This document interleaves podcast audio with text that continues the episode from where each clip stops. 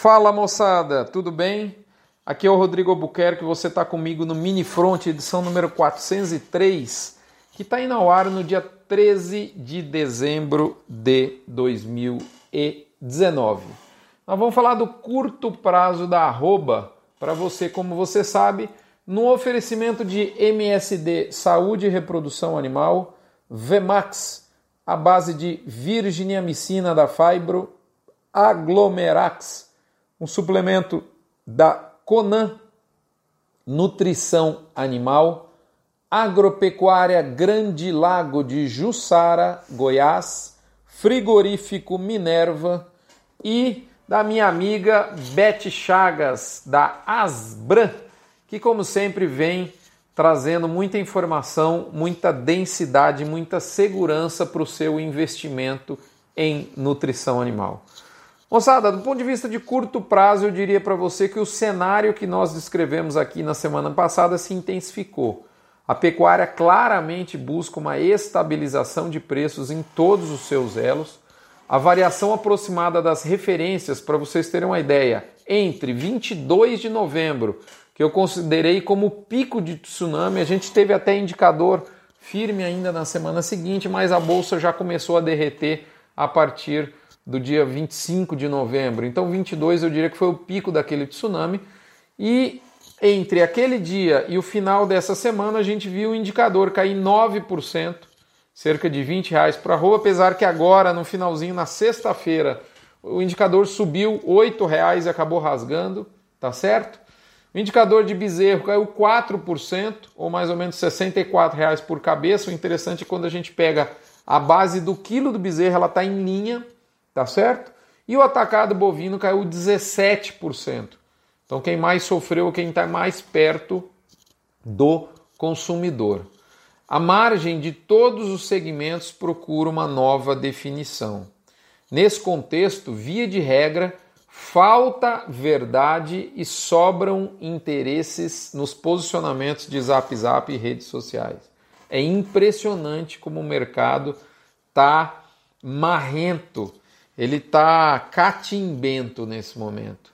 Está perigoso, a volatilidade está altíssima no mercado futuro e também no mercado físico, tanto para o gado gordo quanto para a reposição. As informações de negócio são desencontradas e muitas vezes contraditórias, do tipo, olha, a China parou, tá confusão, não sei o quê. Olha, aí o outro vem e fala, não, tinha que estar tá parado mesmo. Lá no, nessa, nessa época não embarca mais por causa do ano novo chinês mas eles vão voltar a comprar depois de passar desse momento. Então está um negócio assim difícil de se posicionar, confesso a vocês. Da mesma forma que havia exagero na alta, eu já disse isso aqui e repito, há muito exagero na volta da arroba. Como prevíamos, o mercado de reposição sentiu, mas bem menos do que o gado terminado, e eu acredito que isso deve seguir assim. Nós tivemos a segunda semana seguida de ajuste na arroba, que perdeu R$ 9,74 na média Brasil. Lembrando que esses dados são da Scott Consultoria adaptados pelos números de abate IBGE na metodologia do front. O pecuarista não digeriu o retrocesso da arroba, retrocesso esse que, na minha opinião, está embalado justamente pela ressaca do atacado da carne, que acabou antecipando. Eu estava imaginando que ele ocorreria em janeiro e ele acabou antecipando para dezembro. E tem pecuarista que ainda diz: eu não vendo carne, eu vendo boi. É difícil de. de, de, de, de eu, eu, eu sou muito tranquilo com opiniões, eu respeito todas, mas é muito difícil de é, entender de fato né, é, que alguém considere que sendo pecuarista não venda carne. Né? Isso tem que de fato mudar. Eu diria que já mudou muito, né, mas ainda existe. Muito bem. É fato que nós, a cadeia pecuária, está com um problema de escoamento da produção. A via da exportação temporariamente está menos intensa, ao que tudo indica, os relatos mais consistentes indicam isso. E com isso, um grande volume de carne das maiores indústrias está sendo direcionado para o mercado interno por um valor que, embora esteja em queda, está ainda superior ao que exibia em outubro. A população chiou muito forte, buscou alternativas. Só para vocês terem ideia, nos dados da Scott, o ovo subiu 9% nos últimos sete dias, devido a uma maior demanda, e que freou o que freou o consumo.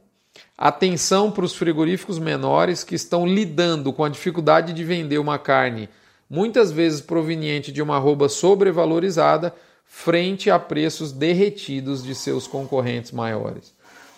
A indústria não perdoa e a caixa de ferramentas, que alguns dizem que é a caixa de maldade, está aberta como nunca esteve na história recente, sobre o que eu falo com bastante profundidade no Front Premium, onde eu também esclareço por que eu considero que 2019 foi o ano que acabou em 13 de dezembro, data que é uh, hoje, né, na qual eu gravo, este que vos fala grava esse podcast para vocês.